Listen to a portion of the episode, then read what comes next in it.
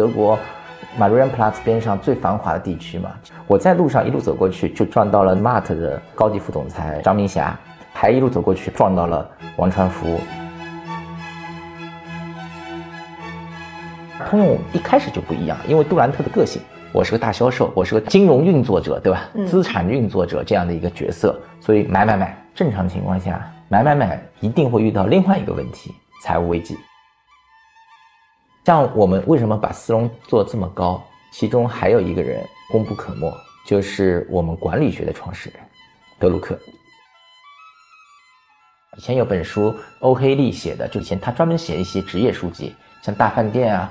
像汽车城，他写汽车城那个点就是说的，底特律是实行周薪制的，一周发工资。那大家都知道，星期三的车是没法买的，发工资就是喝酒，喝酒是啊，这车子就不靠谱。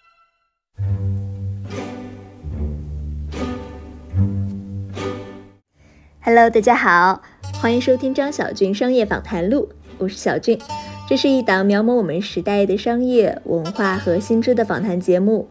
今天播出的呢是汽车史话的第三集，主角是曾经是全球最大的跨国车企通用汽车，和上级福特公司所展现的家族制、集权和早期坚持只做单一车型很不一样。通用汽车几乎处处是它的反面，然而正是这样一家公司终结了福特 T 型车的神话。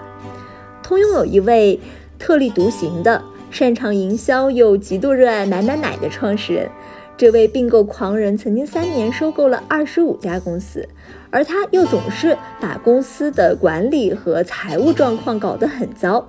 为了挽救公司，他不得不引入财团，陷入权力的博弈，自己也一度灰溜溜的被赶出了公司。然而，这些都间接影响了通用。财团主导的历史使创始人无法将权力攥在自己手里，反而使这家公司为职业经理人和日后的现代化管理提供了土壤，这让它成为了一家盛产管理学大师的公司。不管是被誉为二十世纪最伟大的 CEO 斯隆，还是现代化管理学之父彼得德鲁克，都和这家公司有着千丝万缕的关系。这集呢，我们就看通用这个巨人是如何长成的。他又是如何慢慢倒下的？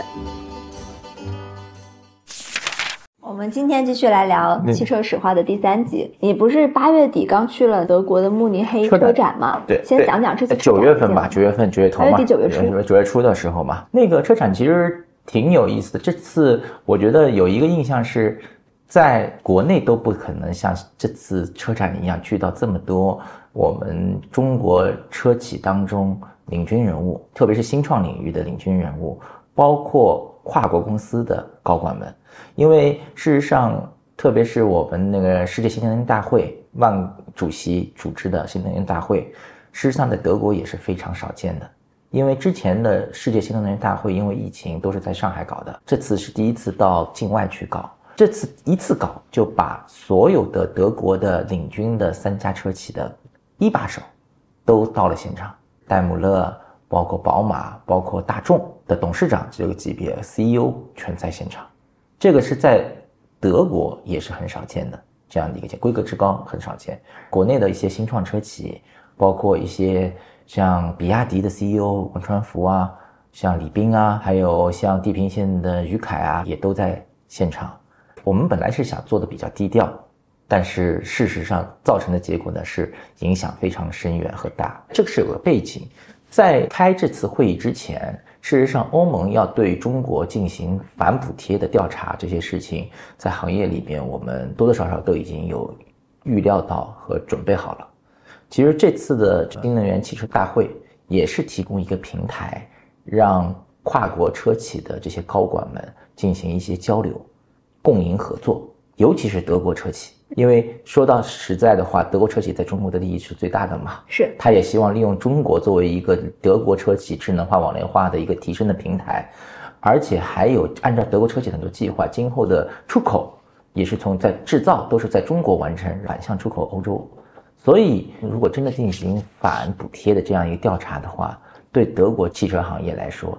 也是一个比较大的打击，也是想利用这个平台进行一些交流，而且刻意的是说要低调，但事实上因为媒体的报道或者各种情况，使得这件事就变显得就非异常的异军突起。这也是证明一点，其中国汽车到了一个发展阶段，各个国家也比较关注，因为这个背景是放在这里。在今年上半年的话，我们中国已经超越了日本，成为汽车出口的第一大国，这个是毋庸置疑的一个情况。第二个，过去的话，我们出口可能都是在亚非拉地区啊、一带一路地区，现在的话，我们也有些车企还比较认真的去考虑在欧洲的出口，甚至在欧洲的建厂。这只是讲在车展期间开的一个论坛而已。慕尼黑车展其实也是第一次法兰克福车展搬过来的这样一个活动嘛，IA Mobility 车展。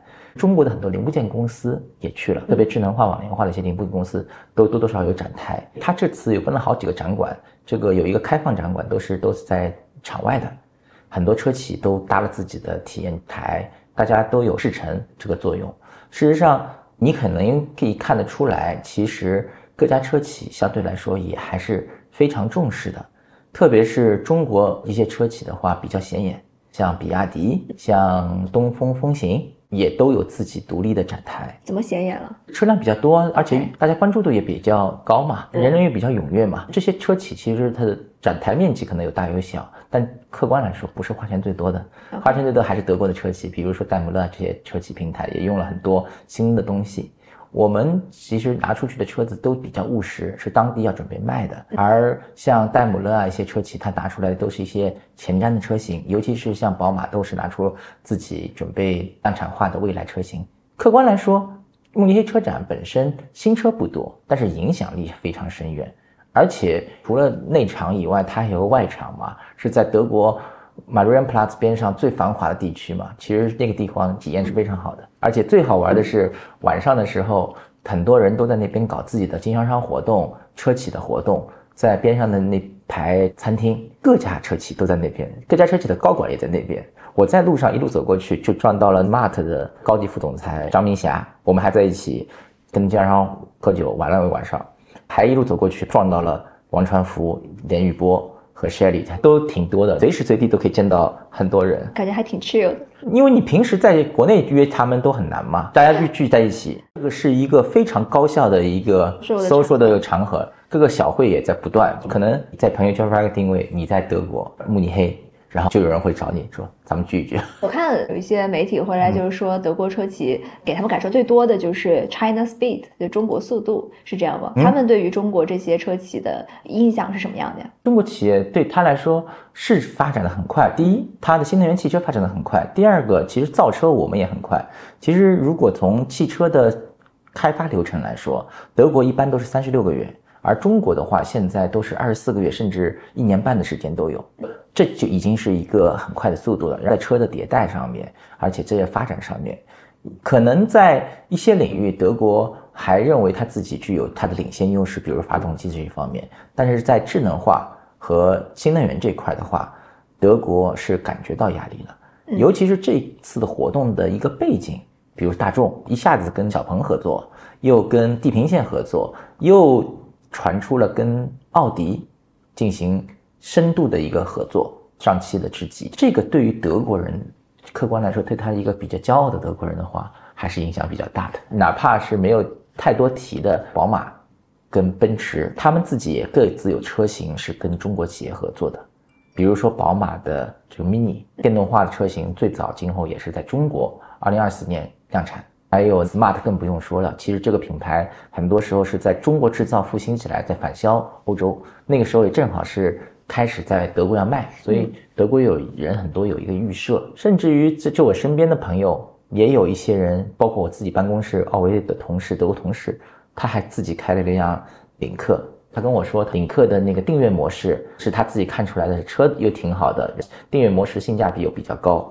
因为别人订阅模式三个月、六个月，而领克订阅模式在欧洲的话是一个月，一个月就可以换，所以这个对欧洲人来说还是挺有吸引力的。你觉得遇到什么特别好玩的观点没有啊？当时在慕尼黑。比较有意思的观点就是，你可以看媒体报道，这个是蛮有意思的。就看温和的和紧张的媒体。温和的报道，比如说那张明霞张总呢给我看的一个媒体报道，他说的是中德合作，也就是 Smart 这个车型其实是个中德合作的一个车 s u m a r b e i t e n 这个就合作的这样一个模式，讲的是合作共赢。比较紧张的是写的是中国车企进攻欧洲，中国入侵欧洲，这种词语还是很紧张的。作为标题来说，感染力也很强，因为你会很容易联想到一场战争，你会很容易联想到当时日本车企进入美国市场等等这样的一种状态。而且事实上，因为已经是中国车企第二三次大张旗鼓的想进入欧洲了嘛。另外，其实很多车企的还有一些零部件公司的高管，其实利用这次车展的机会，跟自己的客户。进行了战略合作和讨论。回国的时候，我是走了匈牙利。匈牙利的时候还撞到了张祖秋总，宝龙的总裁。他们就在匈牙利建了一个工厂，生产压力传感器，服务于欧洲市场。这个也是一个很大的一个趋势。大家看到的整车的这些进展，其实零部件也有。零部件也是这样。我们今天的主要话题是聊聊通用汽车。一九零八年，通用汽车成立，刚好是和我们上一集聊的 T 型车它的诞生是同一年。可以给我们简单的介绍一下这家公司的发展历程吗？作为通用汽车来说，它的成立是在一九零八年，但是这个车企的诞生之前，就是包括它通用的组成部分，并不是一九零八年。因为他的创始人杜兰特最早的是一个马车制造商，他是在一八八六年就做了自己的马车公司，当时在弗林特市就做了一个，就是合资投了一千五百块美金做了这个马车，因为他有销售能力和才华，所以他就做好了这个马车。但是在那个时候，汽车是一个新鲜事物，汽车的问题比马车大得多。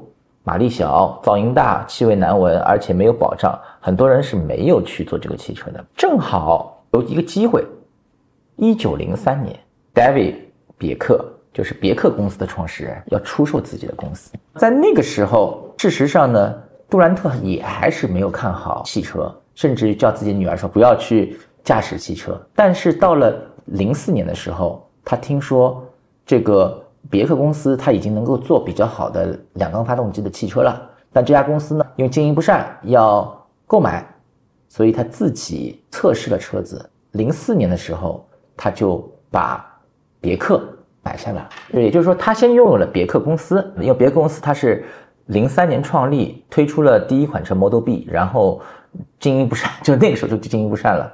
然后杜兰特成为别克公司董事长以后，他再进行了。增加股本金的工作，他把别克汽车进行了推销，在纽约的一个车展会上，他带回了一千多单订单。嗯，但是你要知道，在那个时候，初创公司有订单有盲订，未必有产能，就跟我们现在的情况是很多车企一样的。一千多的订单，他真正能，你知道他最后造出多少车？一百辆，二十辆。二十辆，所以这个很简单，就是跟咱们现在的你看这个 FF 啊，或者一些车企都是一样的一个状态，包括甚至特斯拉很多 Cybertruck 这些车型有大订单，但是没有产能，包括 Rivian 这样的一个情况，所以它只造了二十辆，那正常情况下会遇到什么情况？就会经济上、荣誉上，这个企业就受到了很大的打击。那你作为公司的董事长，那一定是有责任的。你把公司带到这样一条路上去，所以他后来就被公司停职了。但是这家伙呢，还是蛮有意思的。即便是被停职了，还是在努力工作。这有点像那乔布斯那种状态一样。但是只是乔布斯他自己另起炉灶去做一件事情，而他没有停下来，他继继续为这个公司在合作。然后呢，他又找到了一个谁呢？就合作伙零七年的时候找了合作伙伴，叫雪雪佛兰先生，路易斯雪佛兰。跟他一块儿共同参与到这个团队，就把别克这个品牌慢慢的做好了。雪佛兰跟杜兰特两个人就把别克这个品牌做好了，而且那个时候他坚持成立了一家公司，叫做通用公司。你刚才说的零八年这个事，零八年九月十六号具体是通用的创立。通用的创立其实当时的资产最初的资产就只有别克一个资产。到后来，通用汽车其实还蛮有意思的事情是，还参与了一件最伟大的一个工程机械工程的一个工作。因为最早期的这些汽车公司也有很多制造业的业务，其他零部件的业务，他也参与了泰坦尼克号的制造。所以汽车公司出名了，也要有标志性事件嘛。泰坦尼克当时是非常有名的嘛。他参与的是哪一部分？肯定车的这些零部件、机械加工的一些东西。因为杜兰特先生一个特点，他就是个买买买。病病病的这种状态，他不仅买车企品牌，他还买零部件公司。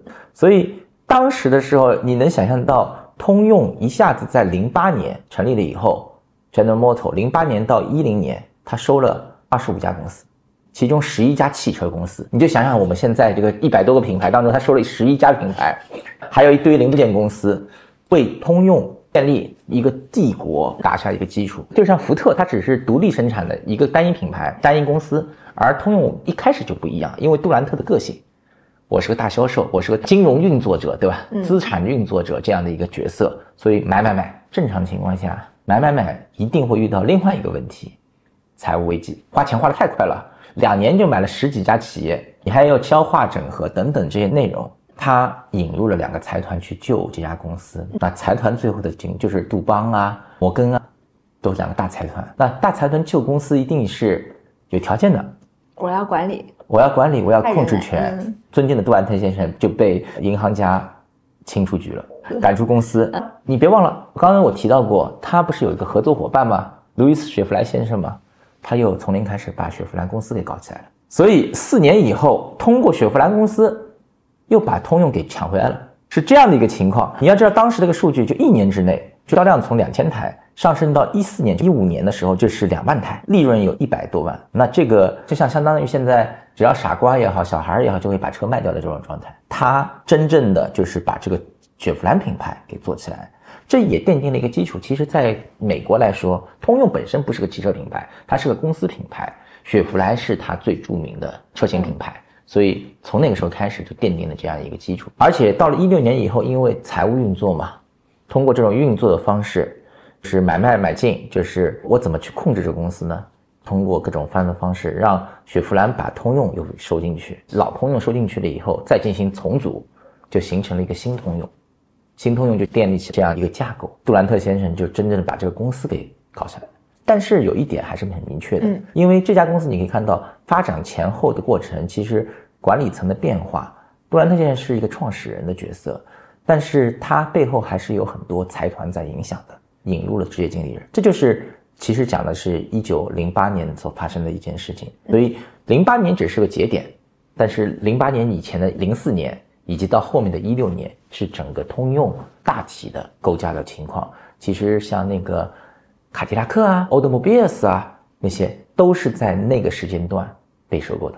当然，有一些品牌现在也已经被通用关掉了。杜兰特先生感觉和我们上一集聊的福特先生是一个非常不一样性格的人。完全不一样，他是一个销售，他是一个推销员，他是一个聪明绝顶的人。其实有一点因素，你可以看得出有乔布斯的影响，这个情况在这里面。但是相对来说呢，他比较的能够制定一些特别宏大的计划，它是以商入职的。在一九零八年，美国汽车仅仅制造六万五千台车的情况下，他就觉得一百万台的汽车时代会到来。他就是一个愿景导向的人，而且处变不惊嘛。喜欢各种奢侈的生活，这是一个心很明确的人。而亨利·福特其实是一个农庄主的家庭，他是个工程师，所做的工作他相对独断专行一点。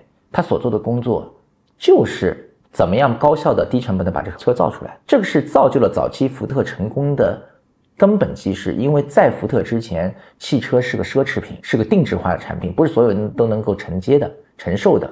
而福特把一个造车的内容，第一简化了，第二个效率提高了，第三个造车人能够买得起车，嗯，这是福特做的一件很大的一个贡献。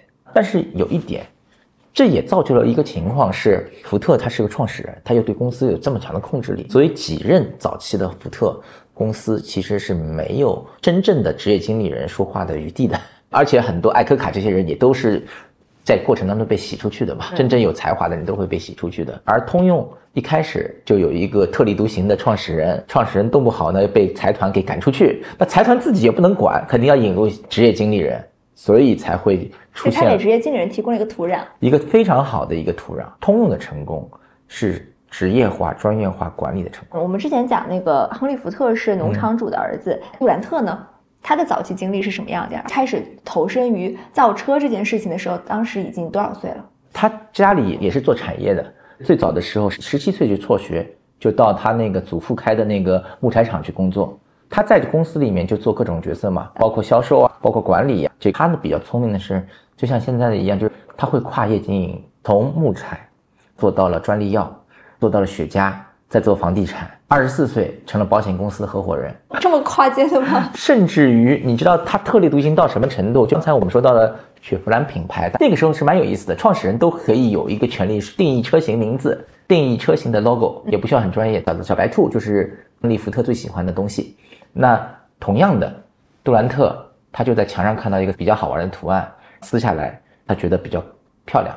作为雪佛兰的品牌，我们现在看到雪佛兰的精灵节，就当时他在墙上撕下来的，所以很所以所以很随意。啊，你想，二十四岁做保险公司的合伙人，跨业去经营马车公司，在马车再变成汽车公司。所以这个时候他多少岁了？啊，二十六岁。做汽车的时候呢？七了，四十七岁。这些汽车的创始人好像都是四十多岁才开始入局汽车产业。因为很难的一件事，其实这个也很典型。第一，要有产业经验，你要做一段时间的产业，他不管是做商业也好，还是做企业也好。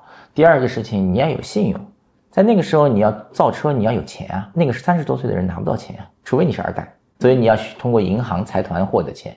那银行财团获得钱，真正给你钱的话，是要给到一个相对比较成熟的人嘛？说起来就是说要有成功的创业经验的人。像前面我们聊的那些企业家还挺不一样，他不是一个所谓的工程师背景的人，他不是是一个就啥都干的一个人，对，他这是一个创业企业家，所以这也是他的优势，也是他的劣势。因为我不懂造车嘛，但是我会敏感的观察力和观察度嘛，所以他有这样的一个机会，而他的这个机会才。给予了这家公司一些活力。其实，在某些程度上来说，别克的成功是管理的成功，或者是对于用户解读的成功。在之前是生产效率的提高嘛，而别克更多的是一个市场驱动的一个相对成功的一个因素。我看他后来的一任非常重要的职业经理人斯隆写的传记里面，他是评价杜兰特说的是他善于创造，但是不善于管理。早期大家对苹果的创始人乔布斯也是这样评价的，慢慢的有成熟和管理的情况，但是相比于后面你刚才说到的斯隆，他是完全不一样的一个状态。从创始人阶段过渡到了职业经理人阶段，他是一个怎么样的过渡呀？这个就是董事会的作用了。私人执委会里面当时就是给了，当他老去的时候，就给了斯隆这样一个机会嘛。他为什么会愿意退下去？这个也是管理和票的一个原因嘛，董事会的原因。这就是福特的问题，是他家族不放手嘛。事实上，你我们对斯隆的评价，他是第一位成功的职业经理人，在他之前，其实已经经历了八任的总裁。通用汽车，通用汽车，他其实变化了很多，只是他在这个体系当中获得了这样的一个任命，让他去管这个事情。而且他本身也不是学管理的，他是学电气工程的，MIT 的。这就是为什么现在有 MIT 斯隆管理学院这样的一个情况，但是他真的是非常非常的了不起，因为当亨利福特造出了黑色的汽车，他给大家提供了五花八门、色彩斑斓、不同价位的通用的汽车，事实上真正的意义上面终结了 T 型车，因为你想 T 型车是一个神话嘛，它卖了这么多这么多辆，但是它 T 型车也是个一个。老化的产品既没有个性化，对当时来说，它的技术也是相对落后的，而且也不能满足日益增长的美国人民的多元化车需求。而斯隆又是特别关注市场的一个人，创立了很多新的东西，往往是名人、明星或者天才，他们是扎堆出现的。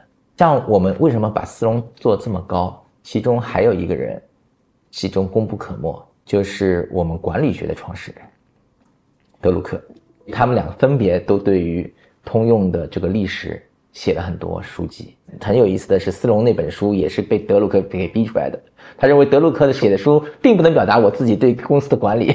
德鲁克还给他作序了，对，给作序了这个事情，所以讲了他们之间的争执。所以很好玩的一个情况，因为他创立的一个管理体系其实很明确，也就是集中政策。分散经营，因为多元品牌嘛，财务独立，看到过别人的受到的一个影响这里补充一下，就斯隆是怎么进入这家公司的呢？他之前是一家轴承公司，先是并入了联合汽车公司，继而成为了通用汽车的一部分。而且他对于管理方面的，他对于市场部分他是很重视的，他听市场需求，这也是为什么能够搞出这么多车车型的一个原因嘛。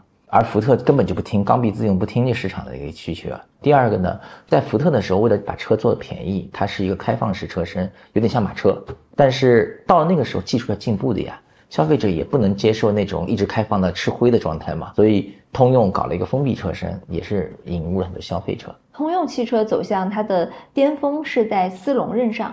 对，这个这个阶段是作为一个现代的企业进行管理的，所以这也是为什么他后来的管理的方法一直广为流传。他是作为一个非常职业的管理经营者，而且他有很多自己的独到的一个想法，甚至于现在这些说法或想法放在我们现在的那个状态下面，听起来也都一点都不过时。比如说刚才我说到的市场导向的这样一个走访的一个情况，我给你描述一下他写过的一些话。作为一个首席执行官，客观公正是很重要的，他必须具备超强的容忍能力。老板不能消除与员工的距离，别说喜欢还是厌恶某个员工。工作是一份非常严谨，这是不能和友谊和其他社会关系混淆在一起的。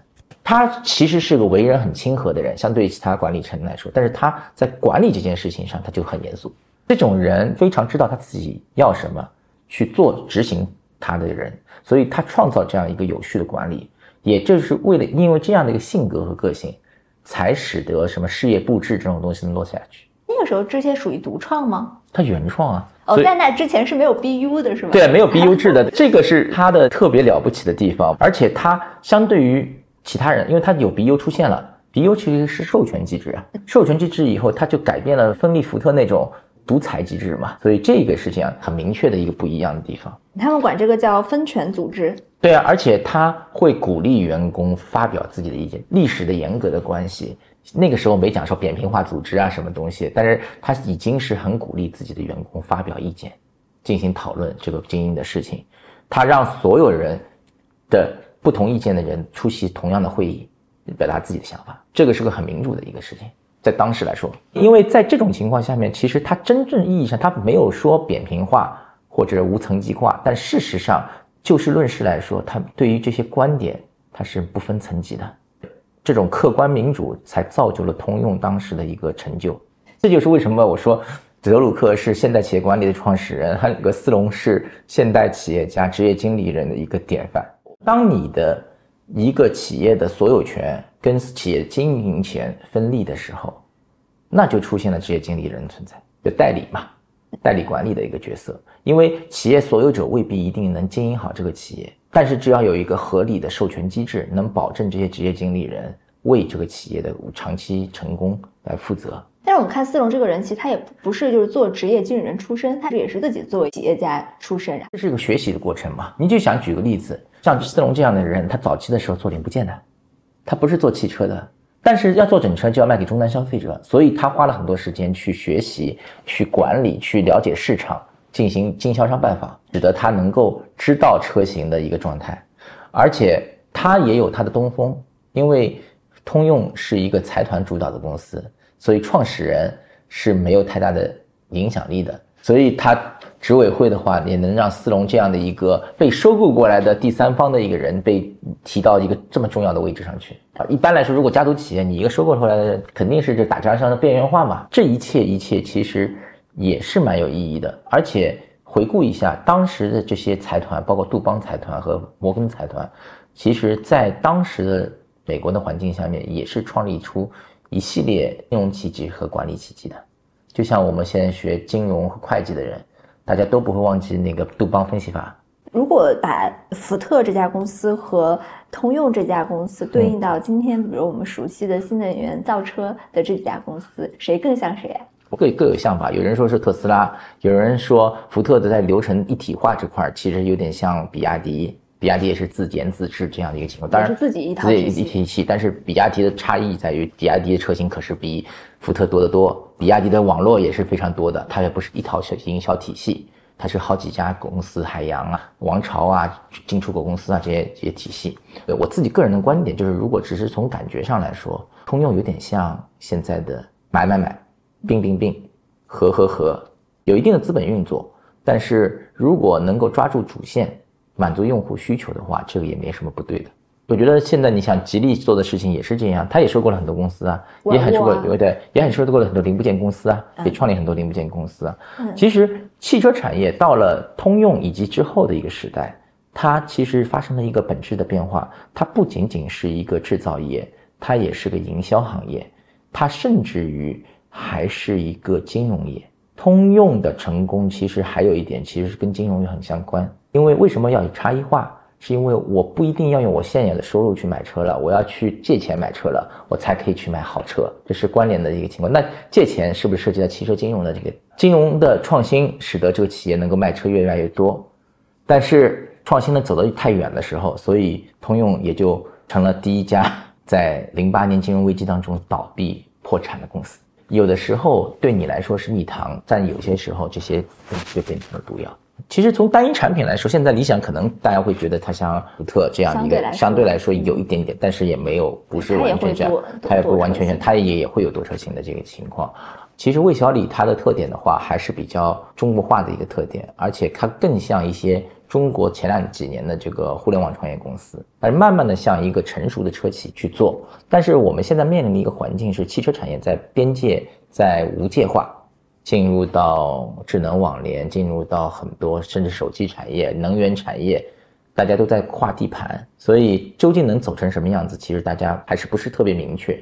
但是我想说的是，现在去把魏小李这些公司去跟就是福特或者通用去衡量去比较的话，其实时间尚未成熟，因为这些企业都至少活了五十年或者更长的时间吧。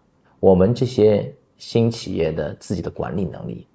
管理方式和体系也在总结提升过程当中。当然，理想是想做了很多这方面的尝试和描述。但是，当你不是成为绝对的行业第一的时候，你是不能主导这个产业的这个规范和规律的。也就是说，现在是属于一个孕育期。我的观点是，如果说今后的世纪是中国的汽车世纪的话，中国还欠缺两件事情：一个是绝对领先的汽车品牌。以及绝对领先于时代的生产模式和生产方式，因为你看过去的一百多年历史，任何一个国家、任何一个品牌，当它成为汽车王国的时候，它一定是这两方面都是很齐全的，既有产品，又有生产效率的模式，甚至背后还有对应的管理模式。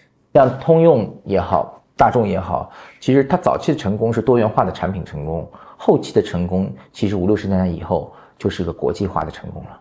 客观来说，我们的车企还有待证明这些。我们说回斯隆，他对于职业经理人贡献还有哪些？比如说他们的分权管理，那他们有什么比较特殊或者是呃非常典型的一些方法论的总结吗？当每个消费者能够拿出几百美金的时候，福特的 T 型车才出现了。当消费者经济提升的时候，他就要买好车，所以他搞了四个销售，四个东西。一个是分期付款，这是金融的创新。第二个，二手车的补贴换车，既有的车黑不溜秋的车子可以换成我彩色的车子，封闭式车身，这其实是技术进步。还有一个就是消费者的多元化的一个情况，就是年度发车。过去的时候就是你就一个车型的嘛，一直不变嘛。那消费者现在要多元化需求，我要每一年都会有变化，每一年都有这样的一个情况。它正好相反于福特的那些主张。这作为一个行业的颠覆者和影响，对于消费者来说是很隐秘的一个情况。所以在这个基础上，他制定了自己的营销规划、市场策略和整个规划。这套成其实形成了一个基本的汽车行业的一个运作打法。其实后面的车企的一些作用，其实都是围绕这个方式去运作去做的。斯隆先生他在这方面做的非常的有特色。从某种程度来说，他也是一个。在精益生产方式的一个先驱，虽然精益生产我们都是日本人去做的，但事实上，斯隆其实早期的一个情况，大批量生产其实是福特搞定的，但是在精益型生产这方面的话，斯隆做了一些初期的一一些布局和工作。通用汽车有遇到过几次重大的危机，分别是哪几次？车卖的不好，经济危机，销量下滑那几次。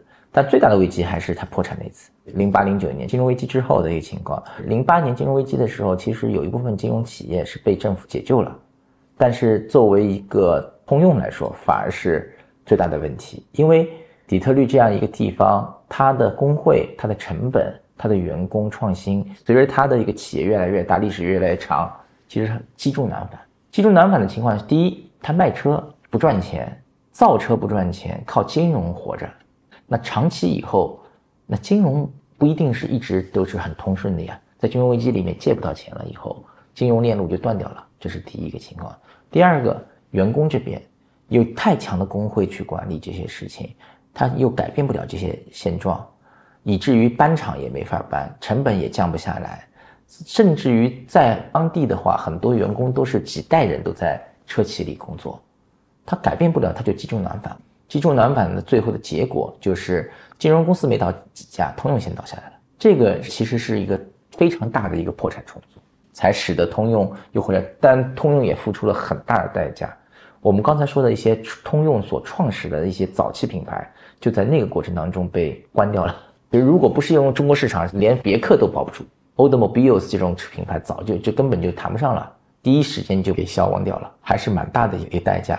另外一个，其实各家车企也遇到了一个状态，就是二战，但是通用是参加军用生产的，所以还保证了它的一定的量。那后来是怎么走出零九年的那个破产危机的？把这些。就是破产的业务进行了重组，一个老公司，一个新公司，老公司承接一些历史的东西，新公司重新开始轻装上阵。这种破产重组在国外，特别是在美国，这些很常见。尤其是当时的时候，也聘请了一系列的在行业里面有影响力的专家或者是职业经理人来管理这些公司。当时的时候，请了那通用汽车的破产后的第一任 CEO，有点像是京瓷。我们说京瓷当时不是也去管过破产公司吗？这种方式是一样，在这种情况下面，需要一些有职业影响力的名人去引领这个团队去做这个事。至于他懂不懂车，重要。是通用汽车繁荣的时间长，还是福特繁荣的时间长？通用时间长，通用是当过很长时间全球第一品牌。你通用汽车最辉煌的时候是几十年代到几十年代？在整个历史当中，其实是。二战结束以后，到六八七八十年代这个时候是最辉煌的这个时候，因为它是国际第一品牌嘛。九十年代到二十一世纪初，其实就通用推出了一系列标志车型，科迈罗。你看那当时那个变形金刚一里面的那个甲壳虫，就是科迈罗的一个车型，还有雪佛兰的 Volt 动驾这个电动车，就当时的时候这些都是属于。非常重要或者是炫眼球的车型，明星车型，明星车型，对对对。他们是怎么能够保证源源不断的出现这种明星车型的？通用的研发比较有特色，它相对于大众这种集中式的研发，它是一个卫星式的布局研发，它是各个区域有不同的独立的研发能力，而且它对于这些研发中心不是这么强监管的。每个研发中心都可以开发自己的车型，只是每个研发就承接自己的业务。比如说，我们的泛亚和韩国这边是小型车的一个设计中心，就不需要是远离这个市场去定义。怎么保证就全球的差异化和协调？它是会进行同平台的一些沟通嘛？它只是给地区域授权更大，那会带来管理比较涣散的问题吗？相对于一些集权化的管理，它一直是比较松散的一个管理方式嘛。松散一般能带来创新，创新机会嘛？而且它当时也引入了很多新的品牌，这这些品牌就有些好，有些不好嘛。你想举个例子，到后来它不是通用也关了很多品牌嘛？那欧宝品牌也卖掉了，那个他的那个欧洲的很多业务也卖掉了，Vox 也卖掉了，在那个澳大利亚的这个业务也关掉了。其实这个是个很典型的分分合合、合合分分的一个一个情况。通用汽车现状是什么样的呀？承压还是很大的。第一，就是现在美国其实要把美国要崛起，从特朗普开始，美国崛起，制造业是个很重要的一个行业。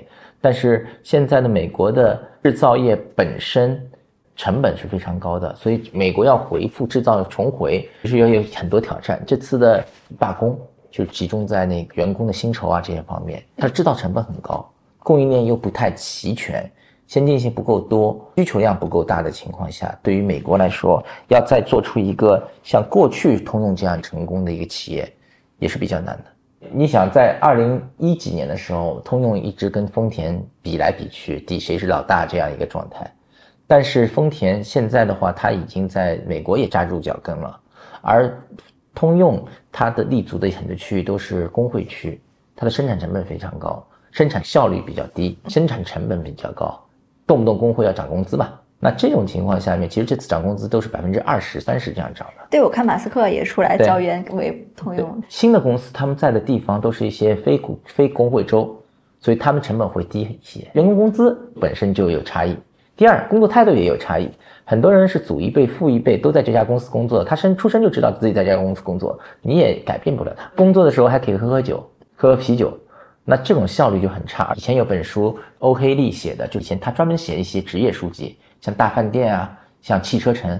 他写汽车城那个点就是说的，底特律是实行周薪制的，一周发工资。那大家都知道，星期三的车是没法买的，发工资就是喝酒，喝酒是啊，这车子就不靠谱，就是对，它就有这样的一个特点。哎，那考虑搬迁吗？搬厂？就不会允许你搬呀，政客也不允许你搬，工人也会罢工啊，所以尾大不掉的一个情况，成本高但且搬不了这种状态，而且尤其是特朗普开始了以后，要美国制造崛起，其实把国外的一些工厂都停掉嘛他，们的包袱好重啊。对，所以资产不多，包袱很重，它就很难去发展。通用在美国、欧洲和国内的分别，他们的情况是什么样子的？不同市场其实它在北美还是有一定的需求量的，但是在欧洲的话，随着欧宝这些品牌走下坡路以后，已经不是特别强了。在亚洲这边的话，最近几个品牌，包括它上汽通用五菱，也不是这么像历史上这么的辉煌和乐观。所以现在很承压，其实通用的承压已经很多年了，因为以前还有中国的这个市场来给它支撑，特别是上汽通用五菱那堆小车，从量上面给予它跟丰田竞争的一个很大的底气。但是最近一段时间的话，情况是比较糟糕的。这个情况，这也不光是通用一家，美系车在国内影响都都是比较差的。美系车会怎么样退出历史舞台啊？会退吗？除了特斯拉，我觉得退还是不见得就完全退出，其实通用也在不断的努力这个过程当中，但是像原来那么辉煌，可能难度就很大，而且它也不代表先进制造能力啊，不单纯代表先进制造能力，因为通用很多时候以前是在很多技术上是领先的，嗯，像比如说我们在说到车联网、智能网联车这块，最早的 telematics 车联网实际上是通用做的。就是 OnStar 系统，丰田有 G-Book，OnStar 系统，它不管中国人觉得是好不好用，但是在当时来说是一个很先进的，但现在就没有这样的一个状态。通用当时还搞过很多氢能源新的车型，包括电动车 Volt 车型也是它最早搞的呀。在杜兰特和斯隆之后，还有哪些非常知名的职业经理人对这家公司产生过重要影响？罗杰·史密斯，八十年代的时候成为通通用的总裁，就克服了日本的这个影响，所以他当时是一个很受非议的一个 CEO。他关了很多公司，他也创新了土星品牌，使得通用的车型能够跟日本进行竞争。很多时候他是一个被饱受争议的人，但是他做了一些工作。但后面的一个 CEO 瓦格纳，其实他做的一个非常多的一个情况就是他复兴了通用品牌，把 Automobiles 关掉，跟我们中国合作非常多的一个 CEO。就是很帅的、很高的。还有一个通用的 CEO 叫做长纳，长纳的 CEO 呢，实际上他是做了一个事情，就是他要赚钱。过去的时候，你知道，它多品牌的策略其实有一个很重要的情况，就是品牌之间要有差异化，品牌之间价位有差异化。在唐纳时代，就是他说，为了赚钱，你们都可以自己搞，当间差异化就没有了。差异化没有，造成结果就互相之间就会互相侵蚀自己的品牌份额。嗯，通用汽车现任的 CEO 是一位女性，叫玛丽博拉。呃，她也是通用汽车历史上的第一位女性 CEO。她是一个什么样的人？然后她是在一个什么样的状况下升任这个 CEO 的？从一开始，她就是一个汽车人。他最初的时候，事实上是从就工程运营啊、管理出身，然后呢也做过助理。他最初的经历是在车间里进行实习。他的大学也是通用汽车学院，其实就是一个通用人嘛。他父亲也在底特律。经过了十几年的一个过程呢，他又学了斯坦福的商学，然后读了 MBA，在通用汽车成为一个就是既有一些工程背景又有管理背景的这样的一个人才。在他的任上面，他是从车间出身的，所以他借鉴了丰田的精益管理，然后把整个流程呢推到工厂上去。在这个工作形成成效的时候，一九九七年的时候，他就被提拔为 CEO 的行政助理。当然，这个提拔也会造成后来有一些就是对于玛丽博拉不是特别认可的人，就会说啊，你就是个办公室的秘书出身，就这样的一个情况。但是事实上，他在自己的任上面做了很多工作。九七年，他被提拔为行政的助理。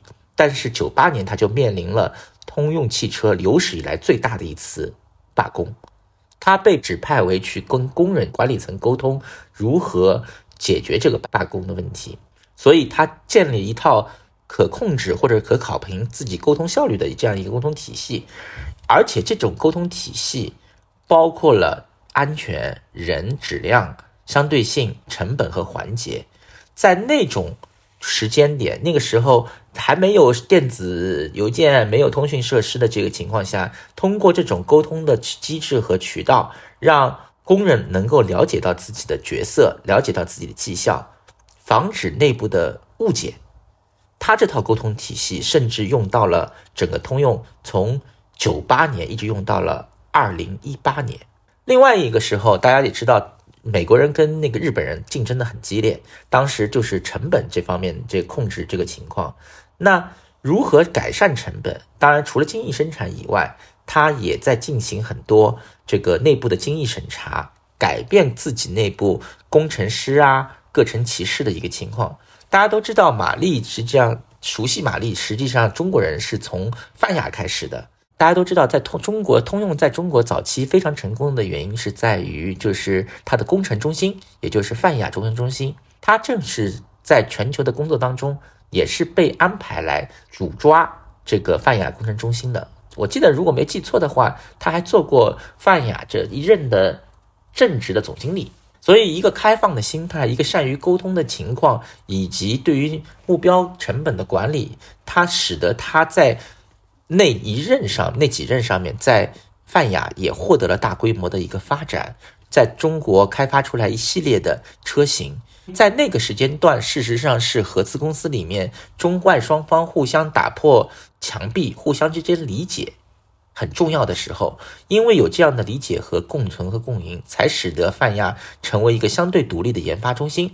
而有了相对独立的研发中心，才使得一些针对于中国市场的车型得以产出。当时的时候，我的导师高卫民老师也就在泛亚那边做副总经理，所以他们其实内部也推进了很多关于文化交流的事情。我记得高老师最有意思的一件事情是，他还专门拍了一部文化片。讲的是中国的文化，让美国的同事更多的理理解中国文化，这才使得后来的一系列的车型，比如说君越啊这些车型的出现。到零九年的时候呢，玛丽博拉又变成了人力资源总，他做的工作就是因为他自己懂业务，所以他更好的去做了很多保留潜力员工的一个任务，而且呢，她又是女性，然后又帮着公通通用的高管部门呢，去跟美国财政部去谈他的高管的薪酬。保持了整个团队的稳健性，所以从最初的电气工程师到 CEO 行政助理，到制造主管，到全球研发的副总裁，全球人力的副总裁。事实上，玛丽博达这样的一个经历的话，它是一个相对比较全面的，也是通用历史上第一个从基层一步一步成长起来的 CEO。之前我们讨论通用的这些高管都是很精彩，但每一个人都是有之前工作经历的，哪怕是斯隆。事实上，斯隆也是，其实是被收购的一个企业的 CEO。而且他加入的时候已经是四十多岁了嘛。而且玛丽博拉他的一个任命是在于当时因为通用要破产，所以两任非常空降过来的非汽车行业 CEO，相对于他们来说，他懂通用，懂业务，也懂高管的不同诉求，所以虽然是个女性，但是。她还是在内部获得相对非常热烈的欢迎，因为对通用的各级来说，他是个地道的通用汽车人。在全球这些车企巨头里，这样的女性掌门人是不是也很少见？还没有吧？她也是第一个，她也被叫做超级玛丽，是吧？对啊，Super Mary 嘛，对吧？她是一个相对来说比较强硬的，或者说她只喜欢作为行动的人。你看她所做的几件事情，第一。他上任一年，基本上就把高层的很多人都换掉了。第二，他呢，在他的马力团队里面，当然他也有这个情况，一下子他的任命以后，通用的高管里面女性的比例极大的提高，少数族裔也极大的提高，而且大部分年龄都会在四十多岁左右，因为之前的通用都是。五十多岁的很刻板的都是白人男性嘛，但是他上任后面临的也是一个非常棘手的一个情况，呃，像比如说最近啊，他们通用汽车因为安装了有潜在危险的气囊部件，宣布要召回。媒体统计，他们要召回的规模至少有两千万辆。现在通用汽车的股价也是下挫到了三十美元以下。市值是四百零八亿美元，比福特还低。福特现在的市值是四百六十五亿美元。通用又是面临一波又一波的工人罢工潮，他要怎么面对通用的这种现状啊？这个问题召回已经不是一年的事情，很长时间的事情，已经发生了很久了。这件事情，他还是一个非常有魄力的人。虽然在罢工潮这些情况下，我们看到了罢工，但是我们不能否认的是。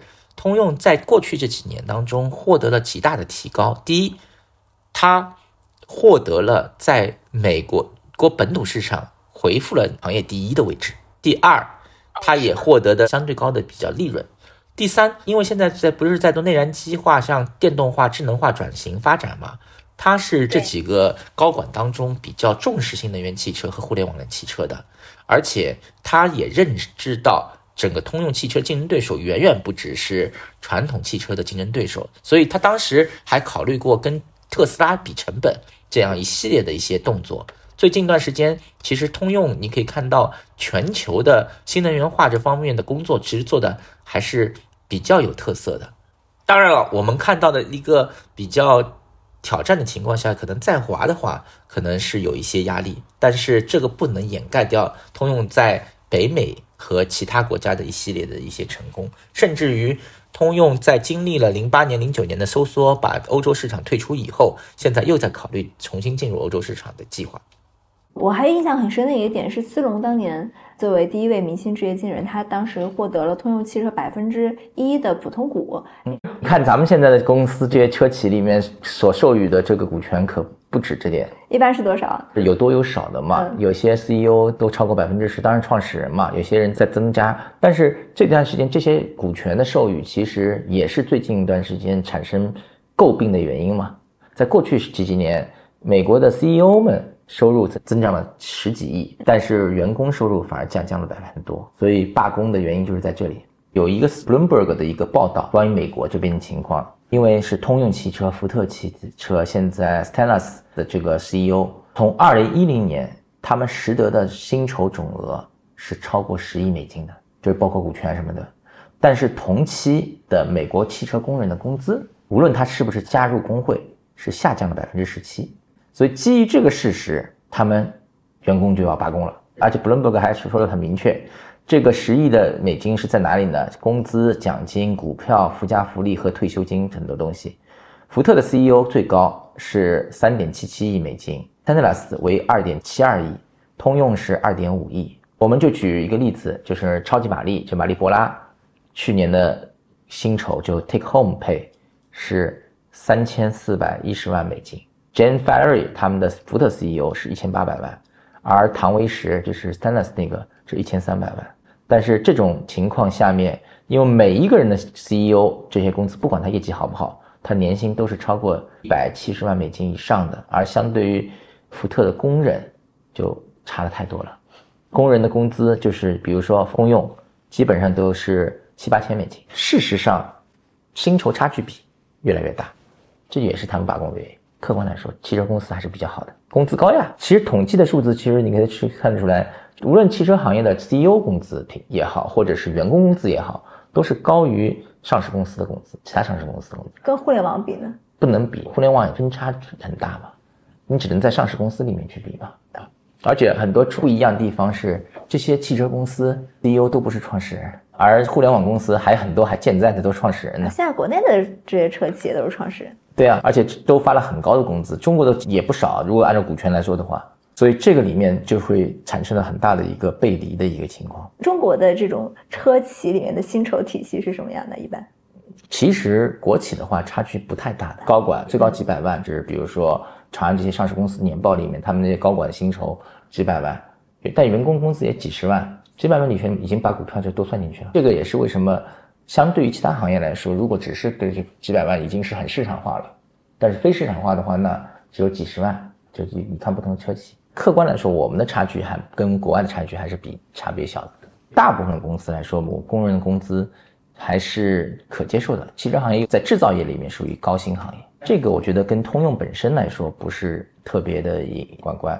记得印象很深刻，我当时我大学毕业的时候拿通用的 offer 跟大众的 offer，其实特别明显的事情，收入。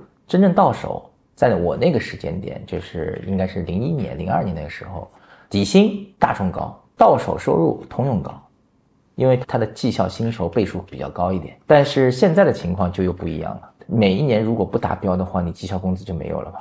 就像这比亚迪这次现在也在宣传，他自己给员工给特殊奖金嘛。但是你要想，如果没有这么大的销量，没有这么高的增长比率，他的薪酬不好的时候就不行。对啊，所以他也发不了太多钱，你知道吧？我觉得通用最重要的一点就是它在创新和管理上面，它其实给了后代的汽车企业。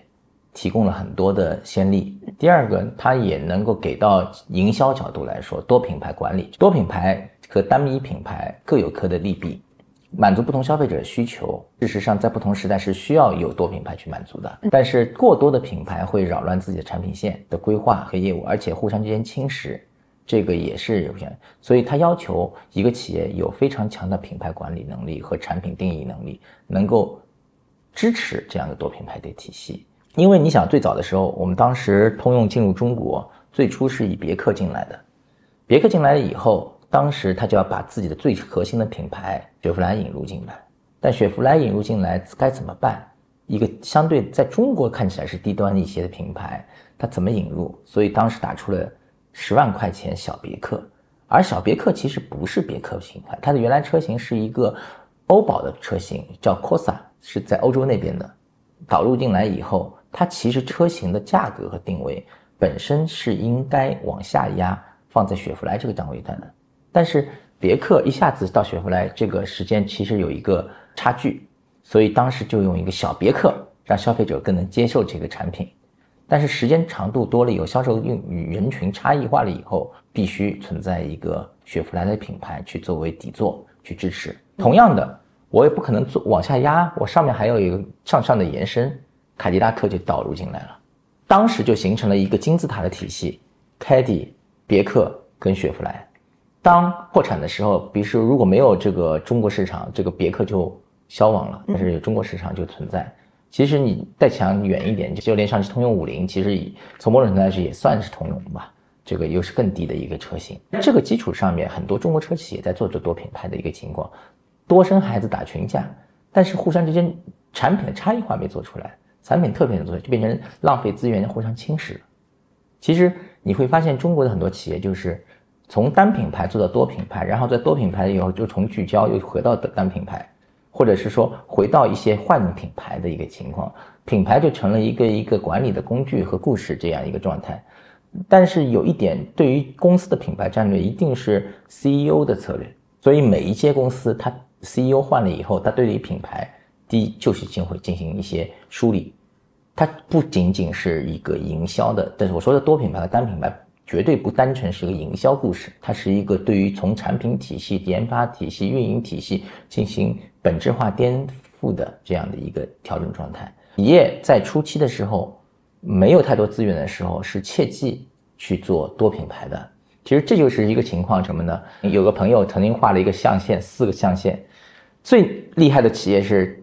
多品牌多销量，还有一些品牌是单品牌多销量。就比如说现在咱们说的特斯拉，多品牌多销量，现在有可能从某种程度来说是比亚迪或者是吉利在这个目区区域，但也有一些品牌呢是少品牌少销量，很多长尾的企业都在这里面。但这些企业未必不好，因为有些特定车型，它只要能保证车型的来源，它能够依附下去，豪华车就是很多兰博基尼，那对都是这样的例子。但是。当然，它但是要是依附一个大的平台去做这个事，兰博基尼也好，包括包括保时捷也好，甚至于其他公司都要依附于一个大平台嘛。阿斯顿马丁啊，这些都是要需要有一个平台车型提供商给他。最差的情况其实是小销量多品牌，就销量不够大，对吧？这这就是浪费资源嘛。很多企业就在挣扎在这个地方上面，如何能够进行业务上的突破？这是他们所要考虑的一个问题，而切分品牌的需求，单纯从技术平台上，不是我想怎么切分，而是市场该怎么认定和切分，这才是非常重要的一个事情。常见的误区是什么样呢？在做多品牌战略，做砸了一个车型，我再换一个品牌，而且互相之间品牌之间互相间侵蚀。我觉得内部可能也会有一些竞争。对啊，竞争啊，还有一些品牌就是我做的品牌资源不够的话打不上去，就变成自己内卷。都有的一个情况。这是中国车企很常见的。那很常见啊，中国车企就以前有个说法，叫多生孩子打群架的这种状态。那，为什么中国车企很少有那种做单一品牌然后打穿市场的这种情况？因为很难，就有几件原因。第一，聚焦的这些事情本身就是一个反人性的一个事情，这是第一个事情，因为这赌性很大了嘛。第二个情况呢，事实上是业务所有制的形式造成的。每一个 CEO 都会搞自己的一个品牌，但是他下来了以后，也没有人会把原来那个品牌给干掉，因为没法干掉，因为这个品牌如果干掉了以后，它的品牌的生命周期的计算和盈利都没法去弄的嘛。那但他也会新谁来背责任？新立的新新品牌。对，再去新新品牌，就往往就是这样的一个状态，新品牌、新用户，但新传播又是一个很大的一个问题。其实甚至花了很多精力去叫很巧妙的品牌，但是你如果传播不到位的话，连你内部的员工都分不清楚，你怎么去传达消费者这边？这个就是很重要的一个事情。而且车型跟车型之间，企业跟企业之间还经常会撞车，这个就是不太好了吧？你就想中国一下子当时新能源汽车搞出来一一百多个品牌，有多少人能记得住？其实最后的媒体资源、消费者认知资源都是有限的，真正能记住也就是这些。那通用汽车是怎么在这么长历史里面保证它的产品线、车型线不乱呢？它其做到了吗？一定程度上做到了，但也是不同年份它做的好和坏的问题。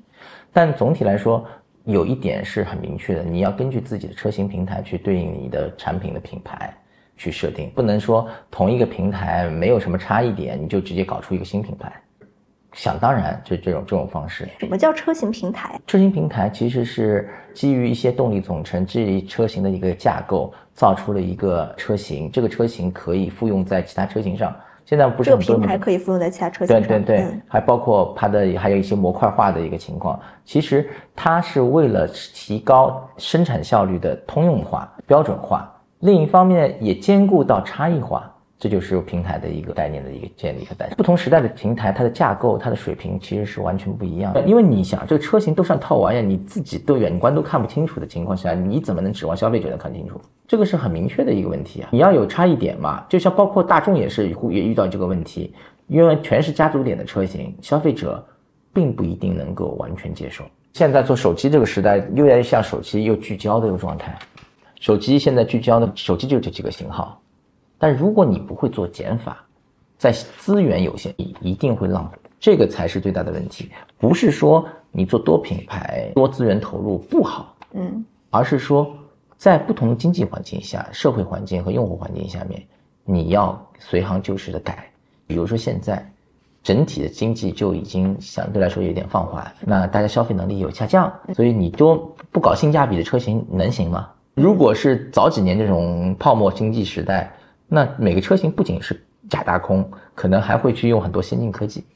其实你去追溯汽车行业的这个发展历史，包括汽车企业的造型来说的话，你也会发现有一阵子那个时候就是这个浮夸时代。早些年份的时候，我们现在车子并不算最漂亮的时候，早几十年的车子都像宇宙飞船一样的漂亮，各种各样的大尾翼、大开门，各种各样造型。现在因为现代化汽车设计要满足安全性、空气动力学等等的这些要求、节能的要求，车子其实设计的就越来越单调、boring，大家长长得很像。所以，单纯从汽车设计这个角度来说，现在不是最让大家在眼前一亮的时候，因为技术要求造成了车子的结构和造型趋同。你就看那个，我就举个最难例子，天下汽车一大抄，你看多少汽车前脸是个 X 型的。